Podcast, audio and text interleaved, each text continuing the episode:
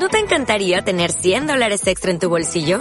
Haz que un experto bilingüe de TurboTax declare tus impuestos para el 31 de marzo y obtén 100 dólares de vuelta al instante. Porque no importa cuáles hayan sido tus logros del año pasado, TurboTax hace que cuenten. Obtén 100 dólares de vuelta y tus impuestos con 100% de precisión. Solo con Intuit TurboTax. Debes declarar para el 31 de marzo. Crédito solo aplicable al costo de la presentación federal con TurboTax Full Service. Oferta sujeta a cambios o cancelación en cualquier momento.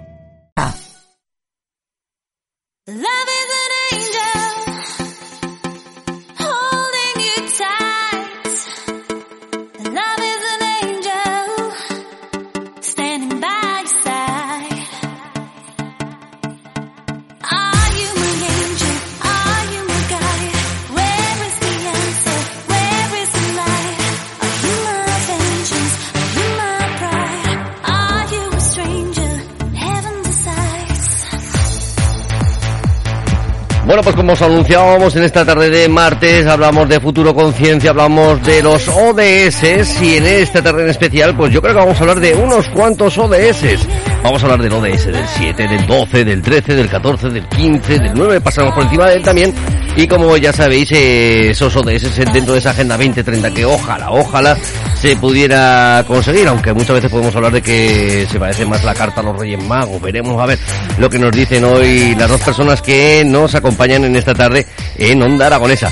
Tenemos por un lado con nosotros a Ana Almajano, responsable del Departamento de Calidad y Sostenibilidad de la empresa BioArag, situada en Alto Rincón, en Huesca. Muy buenas tardes, Ana. Hola, muy buenas tardes. Desde Alto Rincón has venido. Alto Rincón. Alto Rincón. Desde Alto Rincón has venido ahora de propio. La planta está en Alto Rincón, sí, he venido desde allí. Es un pueblecito muy pequeño, es una zona rural que está cerca de Binefar, más en la Francia, cerca de, de Lérida, pero provincia de Huesca. Bueno, pues muy bien y ahora hablaremos un poquito qué es lo que qué es lo que trabajáis en vuestra empresa y cómo la, la química nos está ayudando para que estos biocarburantes, biocarburantes biocombustibles Biocarburante, biocombustibles, sí, sí, sí. Al final contribuimos o ponemos nuestro gra- granito de arena para la descarbonización, sobre todo en el sector transporte, que es uno de los sectores más complicados.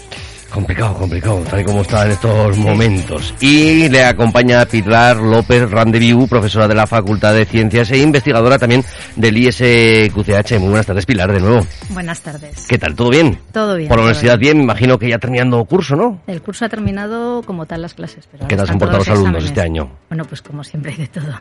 igual que los profesores, pues igual. Pero vamos, ahora estamos ya con exámenes, empezamos ya. Exámenes ya finales y a ver si se puede disfrutar bien de las vacaciones de este verano. Ya, bueno, tengamos unas vacaciones de verano con normalidad, ¿verdad? Fuera de, no estamos fuera de la pandemia, que por lo menos dentro de la normalidad, que, que las podamos disfrutar lo mejor posible.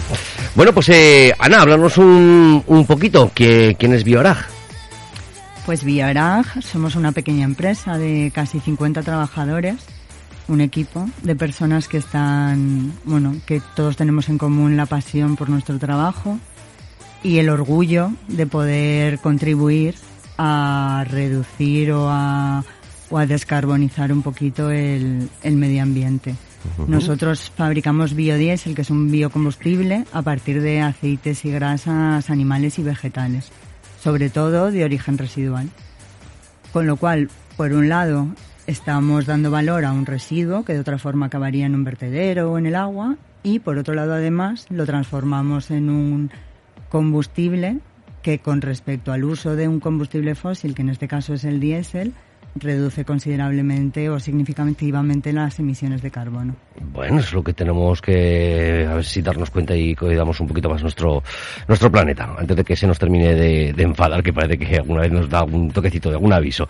Eh, poquito a poco me imagino que, bueno, has dicho una empresa pequeña, eh, 50 trabajadores ya, bueno, si dentro de lo que es el catálogo de las pymes, ¿no? Eh, Llegamos ahí, estamos ahí en el límite, ¿no? De, lo- de las Claro, pymes. estamos en el límite y, solo y sobre todo porque a veces nos comparamos con nuestros clientes que suelen ser operadores petrolíferos, pues tipo Repsol, Cargill y demás. Entonces, al lado de estas empresas, pues somos Claro, sí, enanos. sí, sí. Sí.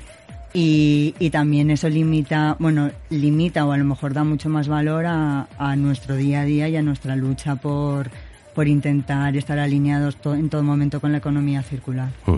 Sí, también me imagino que, la forma de trabajar dentro de la empresa, al ser prácticamente una, una familia, también será mucho más confortable, ¿no? Sí, es más. Bueno, no he trabajado nunca en una empresa, en una gran empresa, pero, pero sí entiendo, me imagino que los problemas son más fáciles de solucionar, al final el trato es más cercano, para lo bueno y para lo malo. Yo entiendo que mejor para la, en, en la parte positiva.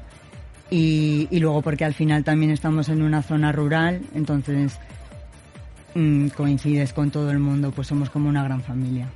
Bueno, y sobre todo pues también potenciar, ¿no? La, tanto que, que, muchas veces se les llena, y me imagino que dentro de muy poquito tiempo se les llenará de nuevo a los políticos la, la boca, ¿no? De, cuidar la España vaciada, ¿no? Ahora que estamos en preelecciones, hay que cuidar la España vaciada, tenemos que cuidar a nuestros pueblos, el entorno rural.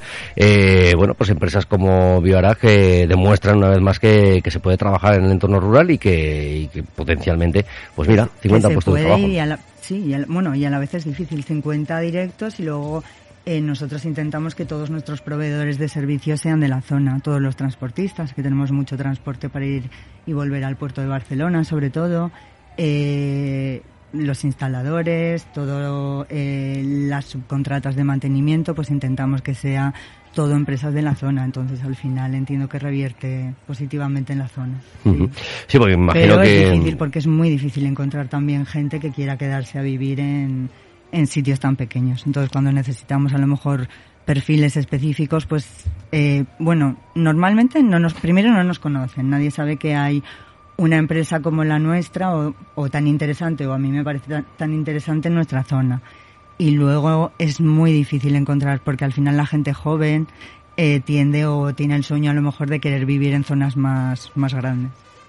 Bueno, eh, me imagino que también eh, estará esa gente que está un poquito harto de las grandes ciudades, de, vivir en las grandes residencias, y dice, yo necesito tranquilidad y un sitio tranquilo donde ir a pasar mi vida laboral y, y mi vida familiar. Entonces, pues Alto Ricón es, un sitio... Bueno, perfecto, pues perfecto, ahí está, está, Bioarag. bueno, Eh, Pilar, eh, cuéntanos un poquito cómo, cómo es el trabajo, que desde el ISQCH trabajáis con, con Bioarag. Bueno, en realidad nosotros, o sea, igual que ellos utilizan, perdón, los residuos, que igual, luego pregúntale por las materias primas que utilizan, que yo creo que no, no las has resaltado bastante, que es lo que usan para, para generar el biodiesel. Bueno, pues en el proceso del biodiesel, se, aparte del biodiesel, pues se genera glicerina, ¿vale? Porque porque los productos de partida son grasas que están formadas por unos ácidos y por glicerina.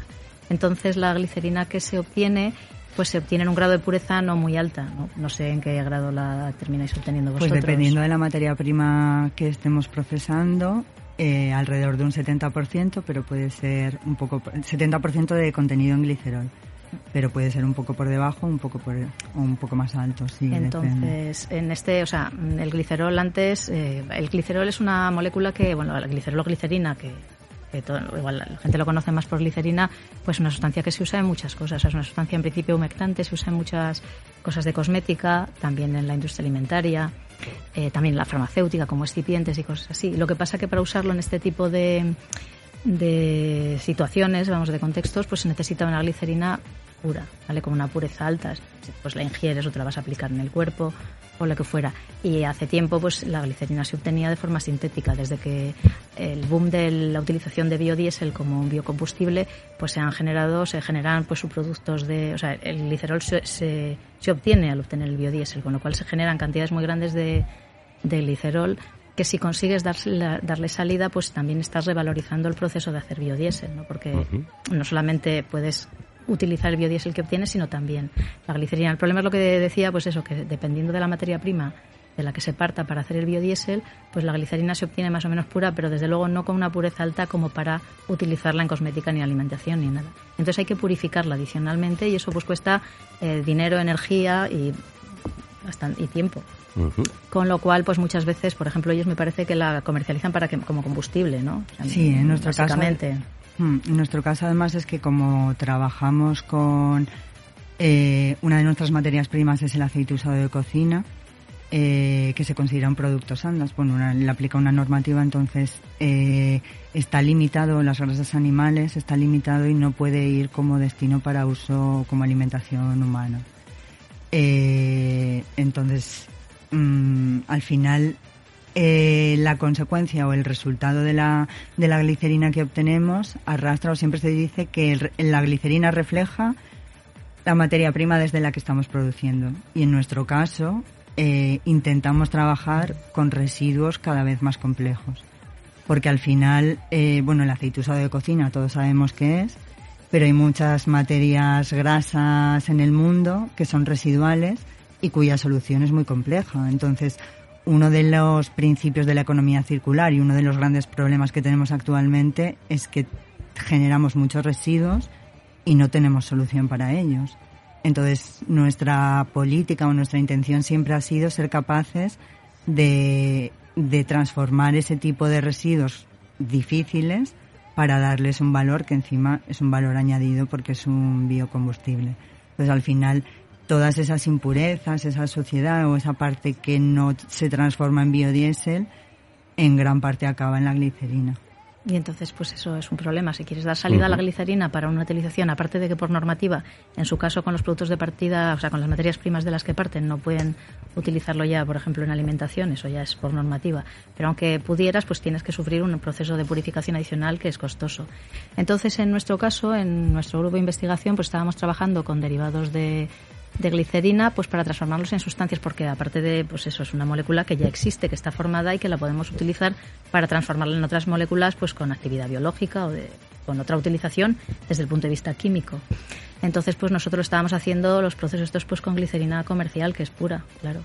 Entonces bueno pues eh, contacté con ellos pues por si me podían mandar muestras de glicerol tal, tal como le sale del procedimiento suyo. O sea que la glicerina se me ha olvidado, quería haber traído unos, unos tarritos con la glicerina pura, pues que es un líquido viscoso bastante, pero vamos, completamente transparente, eh, incoloro, transparente, maravilloso. Y, lo que sale de ahí, pues que es una cosa marrón, una cosa viscosa marrón, que huele un poquito raro. Entonces, bueno, pues la cuestión es que pues es la, el último trabajo fin de máster que, que, hizo una chica que hizo Seila eh, el año pasado, pues utilizó esa glicerina mm, tal como sale de su bueno, una, un lote, vamos, un lote de los de la, de la empresa para hacer este mismo procedimiento químico que nosotros hacíamos con glicerina pura, a ver si se podía reproducir con esta glicerina directamente sin purificar.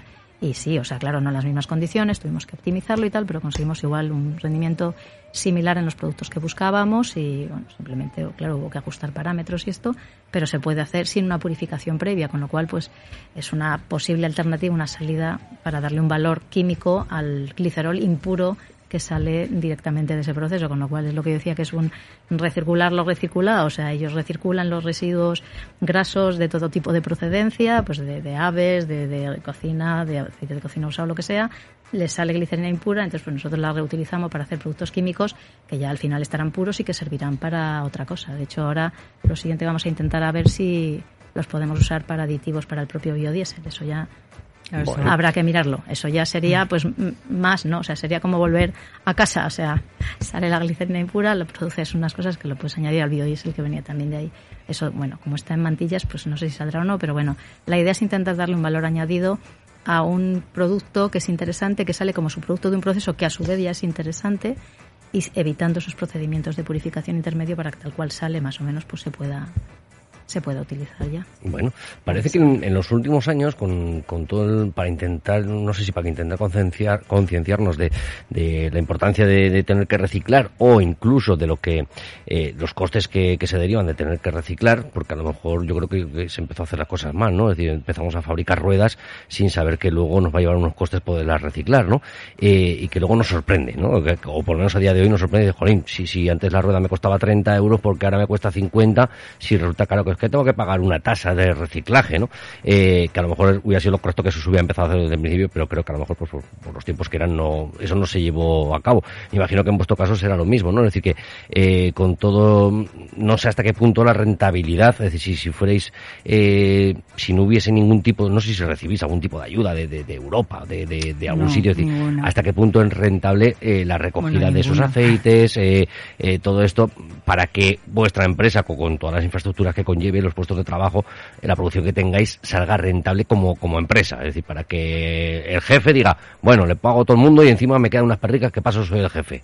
Sí, a ver, eh, de hecho, el inicio de nuestra planta o de todas las plantas de biodiesel, porque hace unos años, sobre el 2007-2008, se construyeron muchísimas plantas de biodiesel porque aparecieron muchas ayudas y subvenciones para plantas de biodiesel que fabricasen a partir de aceites crudos, aceite de girasol, aceite de soja, tal. Esas subvenciones desaparecieron y entonces en nuestro caso eh, hubo una apuesta firme por renovarnos y, adaptar toda nuestra tecnología para ser capaces de producir, no a partir de un aceite crudo, que es muchísimo más caro que, que el biodiesel propio, sino eh, empezar a ser gestores de residuos y dar valor a esos residuos. Entonces, y de dar una rentabilidad, porque claro, yo entiendo que tú no puedes basar una actividad en, una, en, la, en recibir unas ayudas que luego pueden desaparecer. Evidentemente sí siempre hay ayudas o, o fondos o el año pasado, por ejemplo, nos concedieron el bono verde porque eh, evidenciamos en resumidas cuentas nuestra circularidad y gracias a eso salimos a un, una especie de bolsa o al mercado MARF eh, con unos proyectos que tenemos que demostraban en, eh, el estar alineados con la economía circular. Pero, pero eso es paralelo. Yo entiendo, esto el departamento financiero podría hablar mucho más que yo, pero yo entiendo que todas las ayudas o todas las financiaciones o todo el apoyo que se va pidiendo es más para poder permitirnos ir evolucionando y desarrollar nuestra tecnología pero teniendo claro que nuestro proceso tiene que ser rentable sin ese tipo de ayudas. Y de hecho lo es. También eh, hay una normativa europea que va marcando objetivos, la Red 2, y bueno, está ya traspuesta la normativa española, que va marcando objetivos y marca unos objetivos de mezcla que los operadores tienen que realizar eh, con el diésel en nuestro caso, con el biodiesel. No sé si os habéis dado cuenta que en las gasolineras en el surtidor donde, donde tú repostas el diésel. Solamente me fijo últimamente en el precio y se me pone mala leche. no, me, quiero fijar, pues no me quiero fijar en nada más. Pues antes del precio eh, pusieron unas pegatinas que ponía B7, por ejemplo. Ah, sí, sí, sí, B7 o E5 creo que ponen las gasolinas, es en el caso de la gasolina, porque la gasolina hay que blendearla o mezclarla con bioetanol. Entonces, eh, son unos objetivos a nivel de Europa para conseguir que el uso del, del combustible que tú, que tú pones en tu coche o, tu, o consume tu coche vaya reduciendo o emita cada vez menos. ¿Cómo consigues eso? Pues mezclando el diésel, en nuestro caso, con biodiesel, puesto que tienes una, una reducción de emisiones de más de un 85%. Entonces, esos objetivos, que eran un 7 cuando pusieron aquellas pegatinas, ahora están en un 10%. Es decir, los operadores petrolíferos, Repsol, Cepsa, los que todos conocemos, tienen que mezclar con su diésel un mínimo de un 10% de biodiesel para asegurar que esos objetivos de la Agenda 2030 que estábamos hablando llegan a cumplirse, porque si no, seguramente no lo, no lo mezclarían. ¿Y esos biodiesel, esos biocarburantes, os los compran, por ejemplo, a vosotros? Claro. ¿O se los autofabrican ellos también? Bueno, ellos autofabrican. nosotros, bueno, casi el 100% de nuestros clientes están fuera de España ellos autofabrican una parte, no toda, y luego, eh, sobre todo, lo que yo creo que nos diferencia del resto es que nosotros desde el principio estamos apostando por fabricar a partir de materias de residuos muy complejos, y eso no lo, no lo hacía nadie. Mucha gente fabricaba a partir de aceite usado de cocina, pero hay otros muchos residuos de, de, la industria alimentaria, por ejemplo, o de la grasa que se recoge de las alcantarillas o los restos de los animales que muchas plantas o la mayoría de las plantas todavía no son capaces de procesar. Nosotros llevamos mucho tiempo preparándonos en eso y los grandes operadores eso todavía no lo hacen. Entonces al final yo creo, bueno, que todos tenemos lugar y, y nosotros vendemos en parte a grandes operadores y ellos tienen sus plantitas y ellos ahora también están empezando a, a tener sus grandes plantas de producción de biocarburante. Pero sí, sí, nosotros Deberíamos de preocuparnos un poquito, o, tendríamos que preocuparnos un poquito menos de los precios de los carburantes cuando nos dicen, es que ha subido el petróleo, y dice, ya, pues le está echando un 10% de biodiesel pero no ha subido, no entiendo que no ha subido porque le estés añadiendo un 10% de biodiesel. No, pero me refiero eh, sí que, estamos buscando esa economía circular y es que yo es que llevo un mosqueo con el tema claro, de la yo primero, eh, nos han prometido desde hace unos cuantos meses que iba a bajar y no, y no, baja nada, ¿eh? Y te, dicen, tú cuando, cuando, cuando llenas tu depósito te dicen, y ahora te aplico el descuento. Digo, ya, pero después del descuento es el mismo precio que antes de aplicar el descuento. No, todavía sigue un poquito más caro que antes, un poquito más caro que Por eso, sí, sí, pero bueno, yo sí creo que hay mucho desconocimiento en cuanto a esos objetivos eh, en general de descarbonización generales y que nadie sabe realmente, bueno, nadie, no, mucha gente no sabe que, que en su coche su diésel o su gasolina, su gasolina tiene un X por ciento de biocombustible que está haciendo que, que progresivamente reduzcan esas emisiones, que nunca llegarán a ser eh, de cero gramos de CO2 obviamente supongo, alimentando solo con biocombustible. Me imagino que irán apareciendo, bueno, me imagino, van a ir apareciendo otras formas de energía que harán posible que el transporte, sobre todo el transporte pesado, pueda tener muchas menos emisiones, pero hoy por hoy la mejor alternativa o la alternativa más sostenible para el transporte, sobre todo el transporte pesado, es el uso de biocombustibles. Menos mal que también...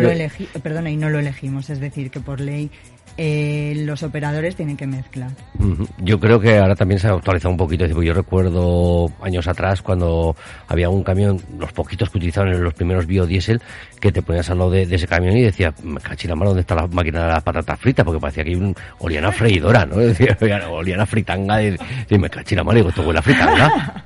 bueno, hay una norma muy estricta de un estándar de calidad que marca los parámetros, los parámetros de calidad que tiene que tener el biodiesel para evitar que pueda perjudicar eh, el motor y, los vehículos en sí. Entonces, eh, nosotros trabajamos para cumplir esos estándares de calidad. Incluso a veces es necesario destilar el producto para purificarlo y hacer mezclas y, y que tenga esos parámetros. Y, y que no huela, como tú dices, a fritanga cuando vas al lado. Y, pero me acuerdo, aquello, me acuerdo de aquello y decía, que huele a fritanga. pero ya no solo eso, sino tener la garantía de que no va a hacerle ningún daño a tu coche, sino, bueno, en teoría todo lo contrario, porque tiene unas propiedades lubricantes que mezcladas con el diésel, con el diésel mejora, mejora o, o cuida más los motores. ¿Vosotros tenéis alguna estación propia de, servicio para suministrar? No. No, no, no. Ya que estamos no esperando. Tenemos pues habrá que comentárselo a, nuestro director, a ver qué piensa. A lo mejor seguramente ya lo tendrá en la cabeza. Sí, imagino que sí. ¿no? Va, él va siempre 20 pasos por delante nuestro. Bueno. Pero sí, sí. Bueno, pues poquito a poco y el crecimiento, que el crecimiento sea adecuado a la empresa, que no haya que queramos correr antes de antes de andar, ¿no? Exacto. Oye, ¿qué te parece si, si hablamos de los ODS y los enumeramos un poquito con los que trabajáis? Eh, venga, que preparar los cartones del bingo, que comenzamos con la, con la, primera bolita. Bueno, la primera bolita de nuestro ODS es el 7. En realidad yo creo, seguramente encajaríamos en más, pero, pero porque al final están todos interconexionados pero yo creo que revisándolos por encima, los que a lo mejor con los que más podemos eh, estar relacionados son con estos. Así que empezamos. Pues venga, con el 7, el primer número, el 7, ha salido la primera bolita. A ver, cuéntanos. Bueno, el 7, como hemos comentado antes, nuestro producto que es el biodiesel es una, hoy por hoy la alternativa más sostenible al, uso de combustibles fósiles.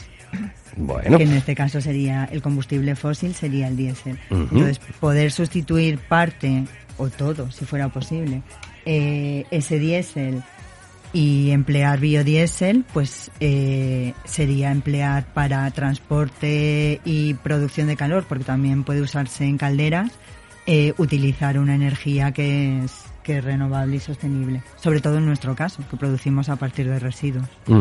Venga pues el 7 ¿qué hacemos con el 9? pues con el 9 lo que podemos hacer es explicar que nosotros que también más o menos lo, he intentado explicar, estamos en, constante evolución. Es decir, el mundo cambia constantemente, eh, tenemos diferentes necesidades eh, y eso nos exige adaptarnos y, evolucionar lo más rápido posible. Siempre teniendo en cuenta el empleo de las mejores prácticas ambientales. Es decir, nosotros tenemos, por ejemplo, tenemos muy claro que tenemos que ser capaces de producir o gestionar residuos cada vez más complejos. Eso exige realizar unos cambios en nuestra tecnología, pero teniendo muy claro que ese cambio de tecnología no puede ser perjudicial para el medio ambiente. Es decir, que mm, hay que analizar el ciclo de vida y, y las emisiones o prever qué emisiones va a tener ese proceso en sí para saber que producir un biocombustible a partir del residuo no va a contaminar más que lo que luego va a reducir el biodiesel en sí. No sé si me estoy explicando. Bueno, y todo esto orientando a este ODS, al número 9, eh, ¿cuánta gente estáis en la empresa que, aparte imagino que, toda la gente que esté en la parte logística, en la administración y todo esto, en la, parte de, investigación y de la empresa, ¿cuánta gente estáis?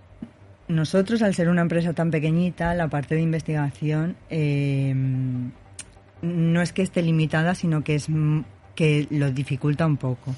Es decir, tú necesitas tener muchos recursos para ello.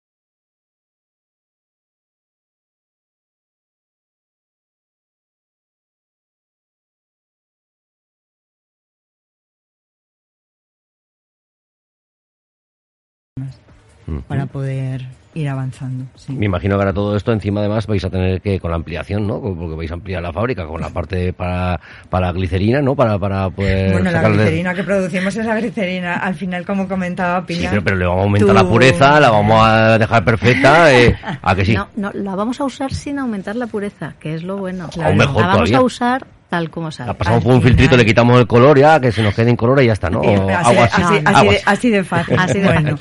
Si eso siguiera, pues oye, bueno, la producción de biodiesel al final son dos reacciones químicas y yo no sé si recordáis del instituto eh, que esto es una cuestión estequiométrica. Entonces, por más o menos de la producción la producción de glicerina supone en torno a un 10% de la fabricación de biodiesel. Es que es mucha cantidad, claro. Claro, es mucha cantidad. Si le puedes dar salida y lo puedes revalorizar y volverlo a invertir en la empresa, en el propio desarrollo, claro. pues todo, son ganancias. La cuestión es que no siempre es evidente porque eso, purificarla cuesta cuesta dinero. Entonces a veces es más barato pues venderlo pues como otro combustible cualquiera, claro la aplicación habitual. La, vuestra factoría donde, donde proceséis todo, todo esto, ¿cuál es su principal fuente de alimentación? Es decir, ¿cómo se alimentan todas esas máquinas? Eh, ¿Tenéis alguna un tipo de que os generéis vuestra propia energía para no, para no consumir de extra? o eh, En cuanto al consumo eléctrico, eh, nuestro contrato de, con nuestra distribuidora de electricidad es 100% renovable. ¿Qué significa? Que nosotros nos nutrimos de la red hoy por hoy. Eh, evidentemente ellos no pueden garantizar que lo que, que la, la, electricidad que tú estás captando es 100% renovable, pero emite un certificado de origen.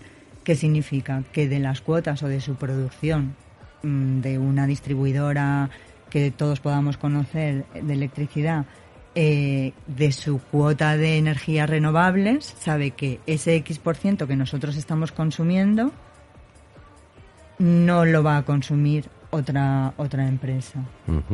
Entonces, el, nuestro contrato de, electricidad es de electricidad 100% renovable y nosotros tenemos ahora un proyecto eh, para poner en marcha para ser capaces de, bueno, para implantar o para, para, para mm, aplicar, no, eh, fotovoltaica, sí, generar foto, electricidad a través de fotovoltaica y realizar autoconsumo en una, en una pequeña parte, lo cual también mejorará. Y en cuanto al gas, por el momento hicimos un pequeño cambio, realizamos un pequeño cambio el año pasado, pasamos del gas natural licuado al gas natural normal. Hoy por hoy el biogás todavía no se puede verter a la red, entonces en empresas que tienen, empresas industria química que tiene un consumo tan elevado, es muy difícil poder llegar a autoabastecerte generando tu propio biogás. Necesitaremos en un futuro próximo, en cuanto se pueda verter a la red, eh, bueno, en cuanto en la red de gas haya biogás, entonces en ese momento... Es una cogeneración vuestra y eh, con vuestro gas producís electricidad.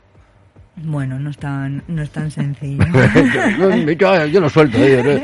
Es fácil esta cosa por lo general. Cuando empiezas a ver estas, estas moles de edificios con tantas tuberías, con tantas llaves, con tantas cosas, dices, esto barato no tiene que salir esta fiesta. Es decir, esto, esto tiene que salir caro el poder ponerte a, a fabricarte tu propia electricidad, ¿no? Eh, y luego, pues que a lo largo de los años ha ido cambiando tanto la normativa que no estaba, mm, no estaba muy favorecido que tú tuvieses eh, placas de fotovoltaica, por ejemplo, para generar tu propia No pusieron hasta un impuesto, no pusieron un impuesto y todo para el sol. Ahora esto de repente ha cambiado, entonces eh, todas las empresas rápidamente nos estamos adaptando a este cambio normativo y a poder eh, ser capaces de producir nuestra propia electricidad, nuestra energía y autoconsumirla. Pero claro, eh, implantar estas instalaciones desde que tú recibes el permiso de la administración competente, que también son procesos relativamente largos, y, y tú lo ejecutas, es una, al final es una obra de envergadura. Entonces, para nosotros lo interesante sería que fuera lo antes posible, porque va a suponer una reducción de costes de electricidad y de gas, pero, pero sí, es, uno, de nuestros proyectos más, más inminentes. Continuamos con nuestros ODS. Eh, vamos con el número 11, importante. El 11. Estamos ubicados en una zona rural. Es un pueblecito pequeño. Bueno, ni siquiera estamos en el pueblo. Estamos en medio, en medio de la nada, que decimos nosotros. Estamos en medio del campo, lejos de las zonas eh, industriales, aunque Monzón, Barbastro, que son dos pueblos relativamente más grandes, son zonas industriales. Pero para nuestra actividad, que básicamente se nutre del puerto de Barcelona y volvemos al puerto y todas las petrolíferas y demás están instaladas en Tarragona, Barcelona y demás, pues bueno, es un esfuerzo muy grande el mantenernos eh, activos y sobre todo porque la parte logística, el ir y volver, es lo más, lo más costoso y lo más complejo de organizar. Eh, pero nuestra filosofía siempre ha estado en mantenernos y, e intentar generar no riqueza, sino intentar que todo que todo quede en la zona que decimos, pues nuestros transportistas que sean compañías o empresas que estén que sean locales, eh, cuando tenemos un problema de mantenimiento o de un fallo en una instalación, que nuestros proveedores sean lo más cercanos posibles y y bueno, porque, de, servirnos de, servicios de la zona. ¿Os servís del puerto de Barcelona en la materia, me imagino que ahí vendrá la materia prima? La materia prima sobre todo viene a través del puerto. ¿En qué formato viene? ¿En formato sólido, líquido? Pues depende del, del, origen de la materia prima. Si el residuo o la materia prima viene de, de grasas tipo palma, por ejemplo, pues es sólido, totalmente sólido. Sólido de no ser que venga, que venga con calentamiento. Eh, si son aceites, depende del país del que venga. Claro, todo lo, cada país cocinamos, por ejemplo, hablando del aceite usado de cocina, cada país cocinamos con distintos aceites. En España utilizamos aceite de oliva y girasol, el mejor, maravilloso para producir, pero en España no recogemos eh, el aceite, que el residuo que deberíamos recoger y además, aunque recogiésemos todo el, todo el residuo que se produce, no habría suficiente para producir el biodiesel que necesitamos producir. Con el que gastamos. ¿No habría suficiente para producir? No, no, no. Claro, tú piensas que, que nosotros, por ejemplo, somos una plantita pequeña y nuestra capacidad de producción está en 100.000 toneladas. No llegamos a capacidad máxima porque porque producimos a partir de residuos y entonces es, es más complicado, pero bueno, al final nuestro objetivo es conseguir llegar a, a esa capacidad máxima. Y hoy por hoy mm, es seguro que nos están recogiendo más de 40.000 toneladas. Sí que intentamos favorecer, nosotros tenemos como un, un un área que se llama cadenas que intentamos favorecer que se, que se potencien las empresas de recogida, eh, no solo a nivel local, sino a nivel nacional, e intentar incrementar, nutrirnos de, de productores de residuo de la zona, pero aún así no es, no es suficiente. Entonces, eh, entra por el puerto mucho residuo. Luego también, por ejemplo, en el caso del POME, que es un residuo que procede de las refinerías de aceite de palma, es un residuo muy complejo, pues nosotros en España no trabajamos el aceite de palma, entonces este residuo suele venir de Indonesia.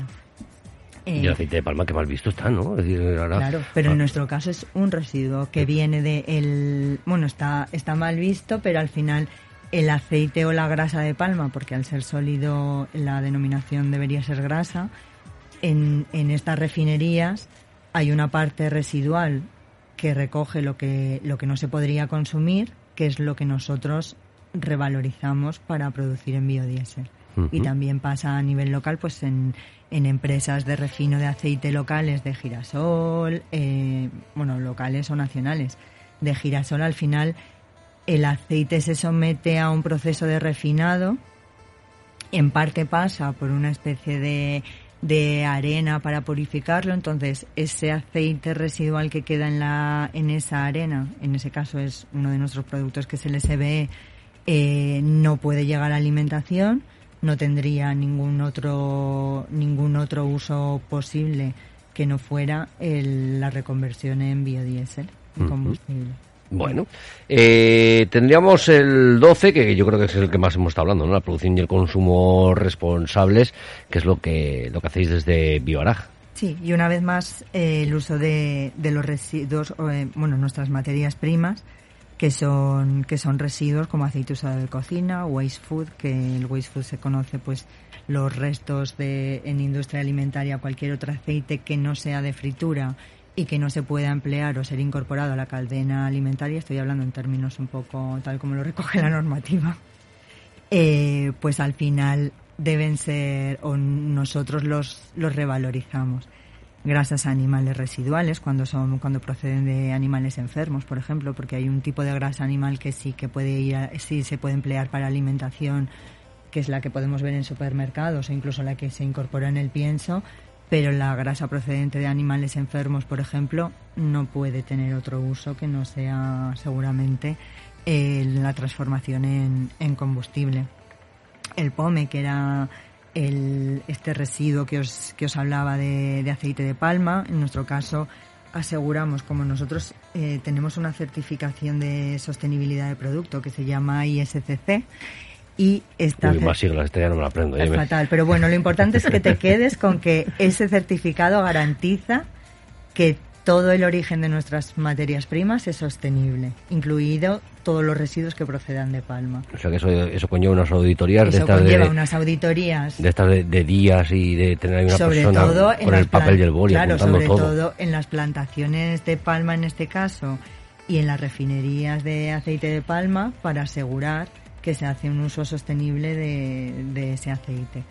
Eh, bueno, y, para los recogedores de UCO, para, para todos los residuos y para nosotros, sobre todo para garantizar que, que, el origen es realmente un residuo que nosotros producimos bajo las mejores técnicas eh, posibles desde el punto de vista de sostenibilidad y que nuestro producto tiene unas emisiones asociadas y una reducción de emisiones con respecto al uso del diésel que, que quedan certificadas bajo este estándar. Venga, vamos a por el siguiente que estamos casi casi llegando a bingo, hemos pasado ya la línea. Eh, vamos a por el ODS, por el 13. Acción por el clima. Hombre, es muy evidente, ¿no? Sí, pues lo mismo. Al final era un poco se repite muchas veces los mismos conceptos, porque claro, en nuestro caso lo que yo siempre digo es que nosotros no tenemos eh, planes de acción en cuanto a economía circular, sino que nosotros somos circulares en sí mismo. Entonces, en el uso de nuestro producto como combustible está generando una reducción en las emisiones, porque al compararlo con respecto al uso del, del diésel. Es decir, nosotros, si tú sustituyes el, el diésel por el biodiesel, estás restando entre un 75 y un 85% de las emisiones que produce un diésel fósil. eh, Eduardo, yo digo, bueno, sí, sí, sí, sí, sí, sí, dale, que como estamos todo el tiempo diciendo que los biocombustibles lo que hacen es eso, descarbonizar o tener menos emisión de CO2, pues que igual explicar por qué tampoco, ¿no? Quiero decir que, a ver, quiero decir que un combustible al final es un compuesto orgánico que cuando lo quemas en el proceso para producir energía da CO2 y eso es así. sea el petróleo, sea el. Sí, yo me imagino que lo que sale por el tubo escape de, nuestros vehículos va a ser algo. Va, a llevar CO2 sí o sí. Es que es obligatorio porque el carbono no se convierte en otra cosa. O sea, lo que pasa que estos residuos, en principio, sobre todo cuando vienen de grasas vegetales, vaya, pues son producidos con los vegetales que a su vez han cogido para fabricar eso el CO2 de la atmósfera, lo han invertido en fabricar estas grasas, estos aceites que luego nosotros usamos como combustibles que vuelven a formar CO2, pero del mismo CO2 que cogen la planta. Esto si viene de un residuo fósil, evidentemente no es así. Claro. No, no, se generan a partir de plantas ni nada, o sea, no. Y en nuestro caso, al ser residuo, esa parte de generación de CO2 que procede, claro, bueno, al final el cálculo de emisiones es un poco complejo, pero hay una parte de emisiones que tú calcularías que es desde la plantación hasta la generación del residuo, que en nuestro caso no se da, porque nosotros partimos de un residuo. Es decir, que en nuestro caso la reducción, sí, claro, nuestro producto evidentemente tiene unas emisiones asociadas porque no, no existe emisiones cero. Cualquier cosa que hagas eh, tiene como consecuencia unas emisiones.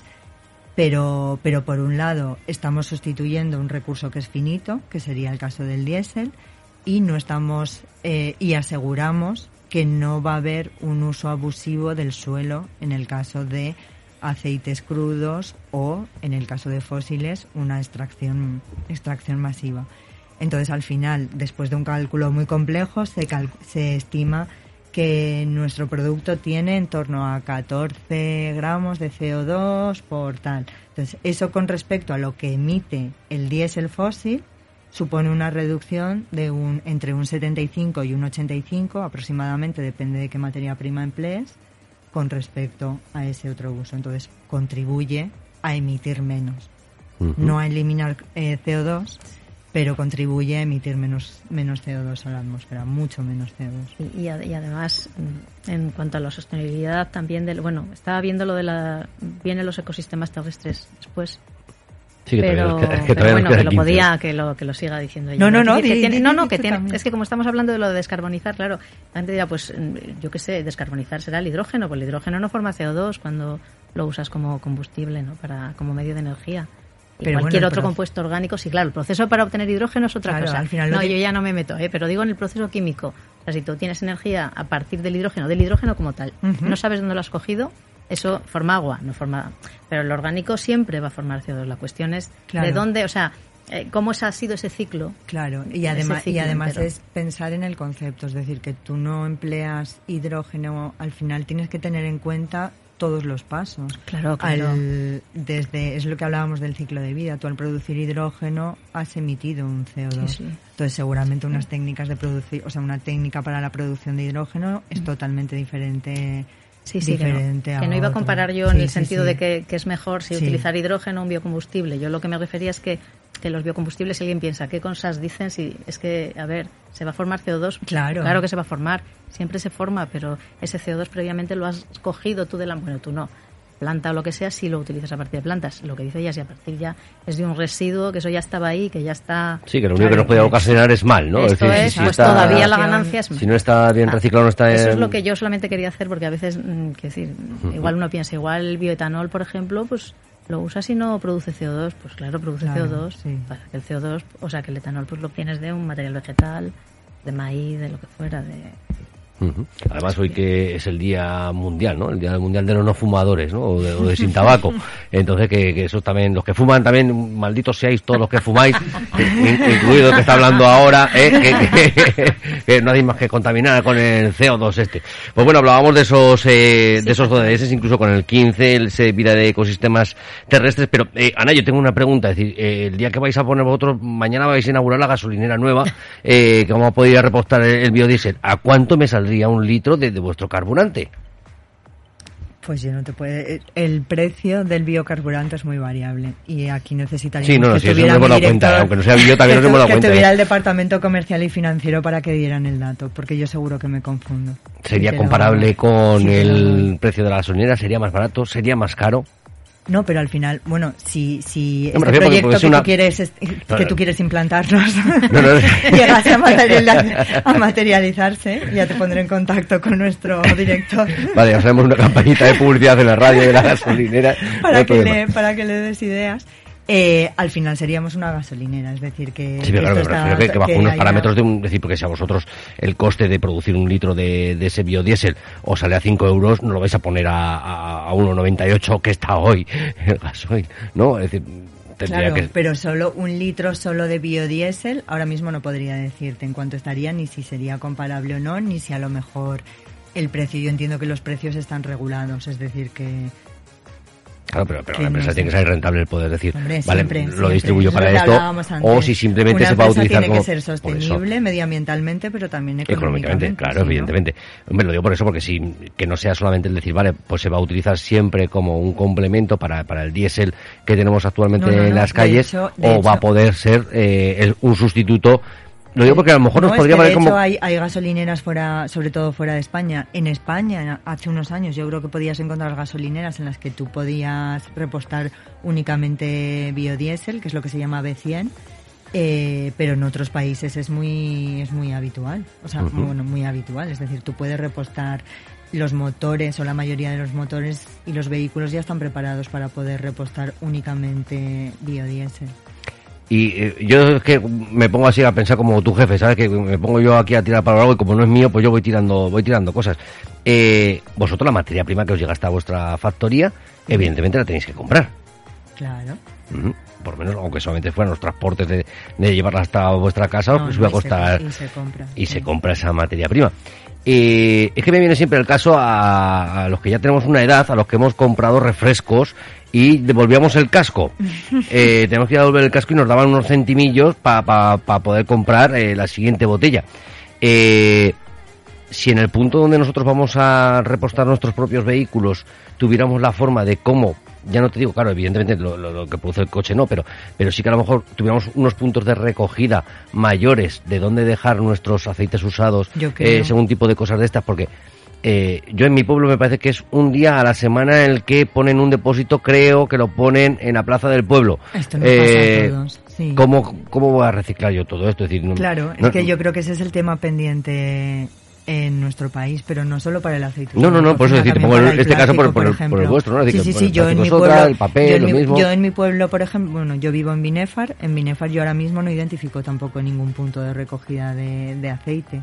Entonces, esto normalmente las concesiones la tienen, o sea, debería ser o es responsabilidad de los ayuntamientos Ujú. el favorecer o el que tú no tengas que recorrer X kilómetros, ni siquiera a lo mejor eh, cruzarte el pueblo para tener que depositar el aceite que recoges, incluso darte los envases donde tú puedes ir poniendo ese aceite que vas utilizando. Sí, porque bueno, ya no, no voy a decir No. La, la localidad ni el pueblo donde hace muy poco había Y un rumorcito de, donde el, camión de la basura cogía claro. todos los colores a la vez. El mismo camión dice, vamos a coger todos los colores a la vez. Venga, ya que estamos aquí, vamos a coger el verde, el azul, el amarillo y el, el del vídeo porque no podemos. Si no, el mismo camión reciclaba todo a la vez en el mismo, en el mismo viaje. O sea, cuando vemos cosas de estas, Sí. dices, pues, pues ya claro, que mm, se nos pone muy difícil, ¿no? El- las opciones de, de reciclar. Y luego incluso que, que al propio consumidor hay cosas que en las que eh, como hablábamos antes, ¿no? Los neumáticos nos cobran por reciclarlos. En este caso no tenemos escapatoria, ¿no? Cuando vamos a cambiar los aceites a nuestros vehículos, eh, pagas tanto por el cambio de aceite más una tasa por el Claro, pero reciclaje. en este caso estamos hablando de aceite mineral. Claro, Nosotros no, no, cuando- no trabajamos a partir de aceite mineral. Cuando a nosotros Tú nos digan... del Si- Sí, Sigaus y Signus, que son los impuestos que van asociados, pero Sí, ese aceite es aceite mineral y nosotros, eh, nuestro proceso químico es solo a partir de aceites y grasas vegetales, es totalmente distinto. Porque la parte que transformamos en los ésteres metílicos, que es el biodiesel, es la parte de glicéridos o triglicéridos que contienen los aceites y grasas animales y vegetales de origen, bueno, biomasa. Entonces, nosotros no trabajamos con... No, No, bueno, no yo, podemos. yo venía a decirlo por el tema de que si, si a la misma mente, es decir, vamos a coger y nos dicen, venga, sí, podéis reciclar y os damos todos los medios para que recicléis el aceite de casa.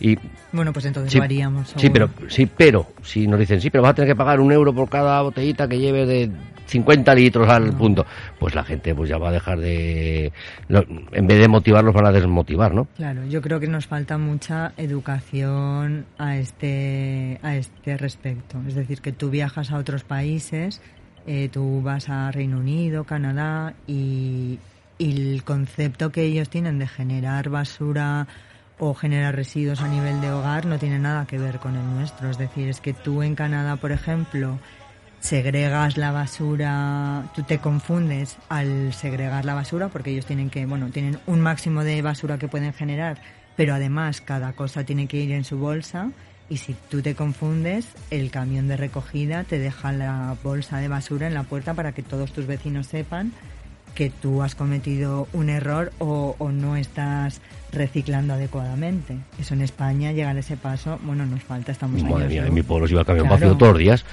¿Cuántas bolsas de cuánta basura generamos cada día? No, no, llenas, llenas bolsas constantemente y luego además, como tú comentabas, que no tienes facilidades para... Tienes que a lo mejor recorrerte medio kilómetro para tirar el papel, dos kilómetros para tirar el vidrio y aceite usado de cocina, seguramente no vas a poder, pues al final todo acaba mezclado y, y el aceite desgraciadamente por... por por los desagües. De hecho, ahora mismamente estoy haciendo, estoy intentando hacer memoria, me estoy dando una vuelta virtual en mi cabeza por, por la, por la zona donde estamos aquí en la emisora y, chicos, ¿a vosotros os suena de, de, de algún contenedor de papel, de vidrio, de algún contenedor amarillo por aquí donde estamos? Por esta zona no. Que yo haya visto. Lo digo porque es que estamos aquí un paquetón de gente en el centro de la ciudad y a mí no me suena ver ningún tipo de contenedor de estos por aquí cerca. Y, y de aceite usado de cocina. Ah, bueno, supongo ya que todavía- porque- claro. Yo creo que nunca he visto uno de esos. Yo, el del pueblo y... encima es un residuo muy molesto porque tú lo generas en tu casa y ¿qué Claro. haces? ¿Dónde lo pones? ¿no? Entonces al final ¿qué acaba haciendo todo el mundo? Pues la sartén. Cuando, Bueno. cuando limpias la sartén, pues... Además con el, con el daño que podemos conllevarnos Sí. a nuestras y- tuberías, a Bueno, nuestras... a, tu- a tus tuberías y luego porque para el medio ambiente es fatal. Es decir, el, el aceite usado que acaba en, en el agua... Por eso, pero que a lo mejor es más fácil que les, eh, se nos tocasen un poco más la fibra y decir, mira, si echas el aceite por tu fregadera te va a costar 400 euros del fontanero. Puede y entonces ser. igual eh, nos pensamos de tirar el aceite por la fregadera, pero no, no, no por el reciclaje, eh, sino por, ostras, que va a tener que venir el fontanero. Eh, entonces, y sin embargo, de la otra manera, pues, pues, no sé, cosas que, que de momento dentro Sí. de nuestra educación ahí todavía no... No, al fin, bueno, y yo creo que los cambios de normativa que, que hay van, supongo, encaminados a eso y en Cataluña, por ejemplo, y en algunas comunidades ya empieza no a perseguirse, sino me refiero a vigilar un poco qué es lo que hace el productor como consumidor en cuanto a, a la generación de los residuos. Bueno.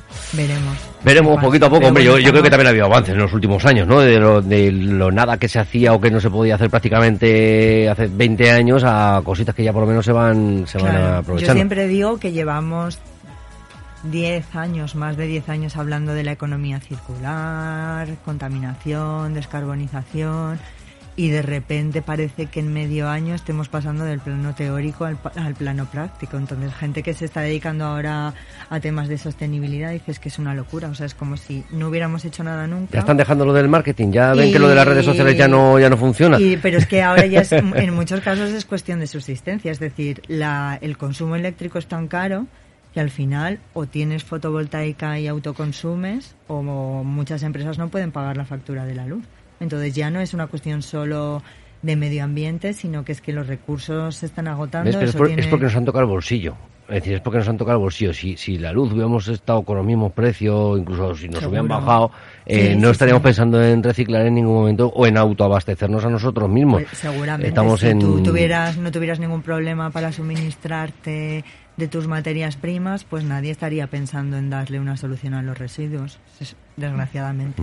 Por eso ahora Sí, seguramente ya- así van- ya es demasiado tarde para tomar soluciones o estamos allí en el límite. Estamos en el límite, estamos Sí. en el límite. Bueno, vamos, vamos a ver, porque es que luego, eh, por otro lado, dices, pues sí que tenemos por ahí al otro gastando eh, bombas, gastando montones de, de- de litros de carburante en aviones para matar gente, en fin.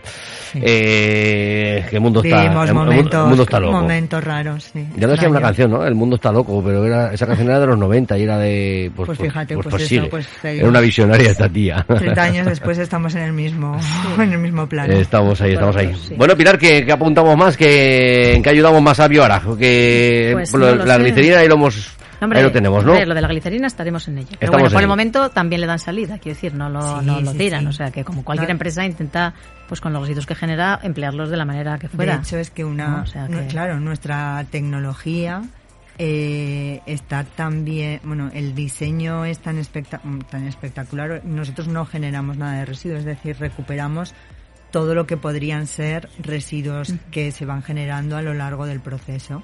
Entonces lo que hacemos es generar como su producto la glicerina, sulfato potásico que se emplea como fertilizante y, y en sí lo que es el, pro- el proceso en sí no genera ningún residuo, sino que se reconvierte o se recupera de tal forma que pueda ser, que pueda tener un uso posterior, como energía o como como cuando Pilar determine o consigan que Sí. sea que tenga un uso en otro en otro tipo de industria.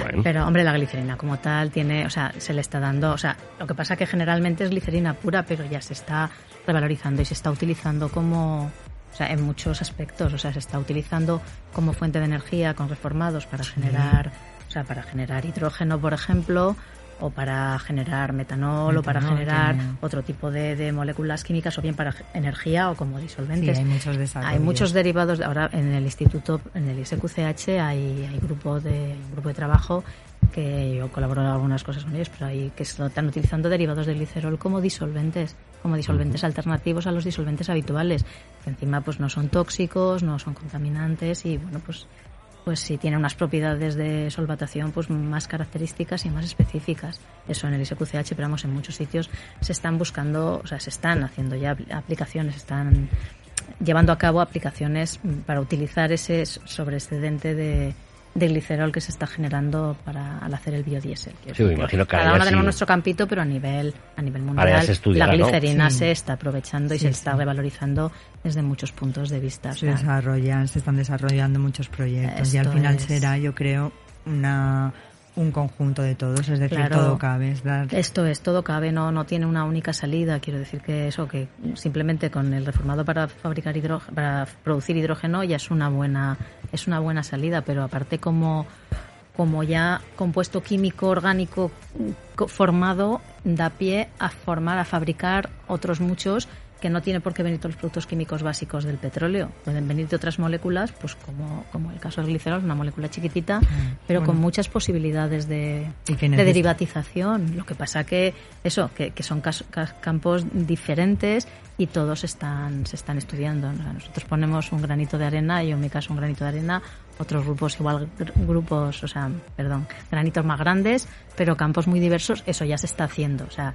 el plus que queríamos darle era utilizar el glicerol tal cual, el, el cochino este, el cochinote. Es que no nos hemos traído el bote, pero es que se, bueno, es que se me olvidó cogerlo, pero se ve mucho la diferencia.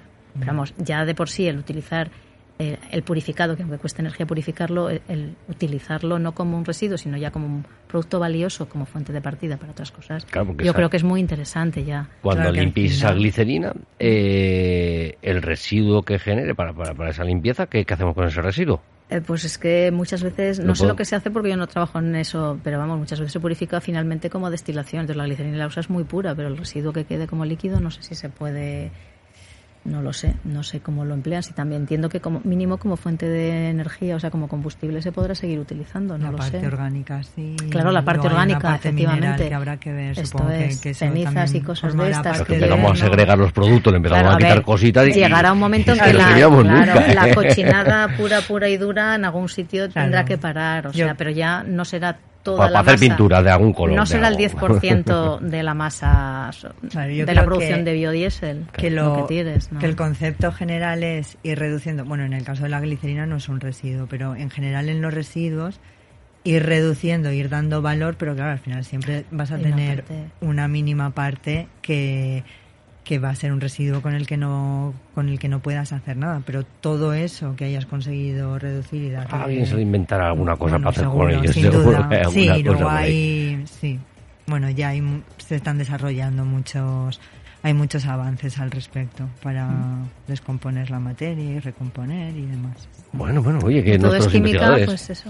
nuestros investigadores que, que no paren y que sobre todo que se les siga ayudando, porque hay una economía circular también dentro de, de- del Congreso y todas estas cosas que hacen ahí una economía circular interna también, que, que, que nos salen muchas perras de ahí y que se, muchas que se quedan.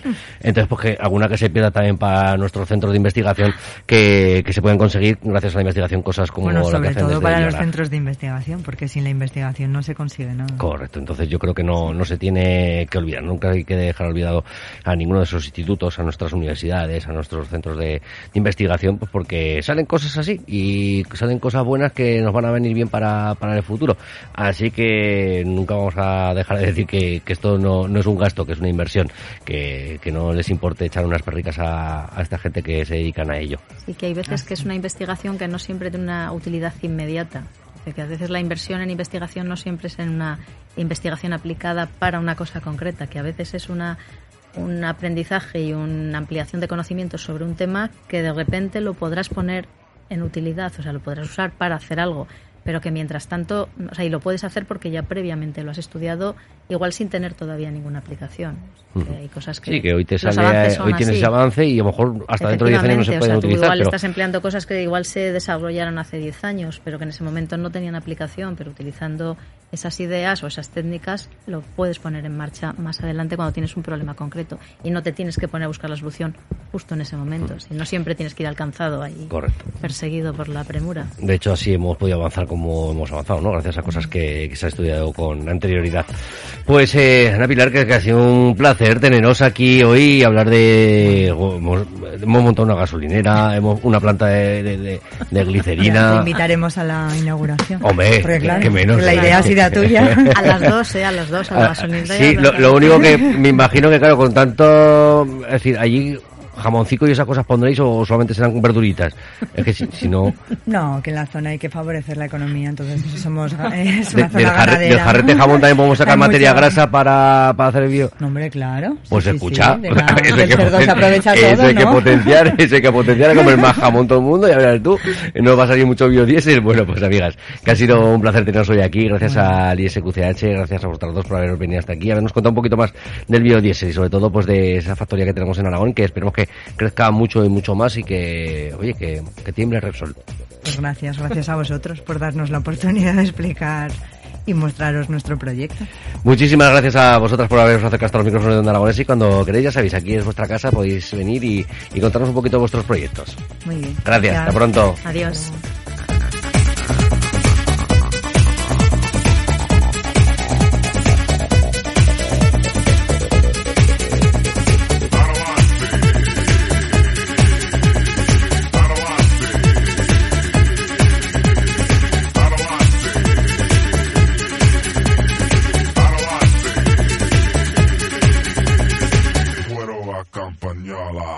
Casa.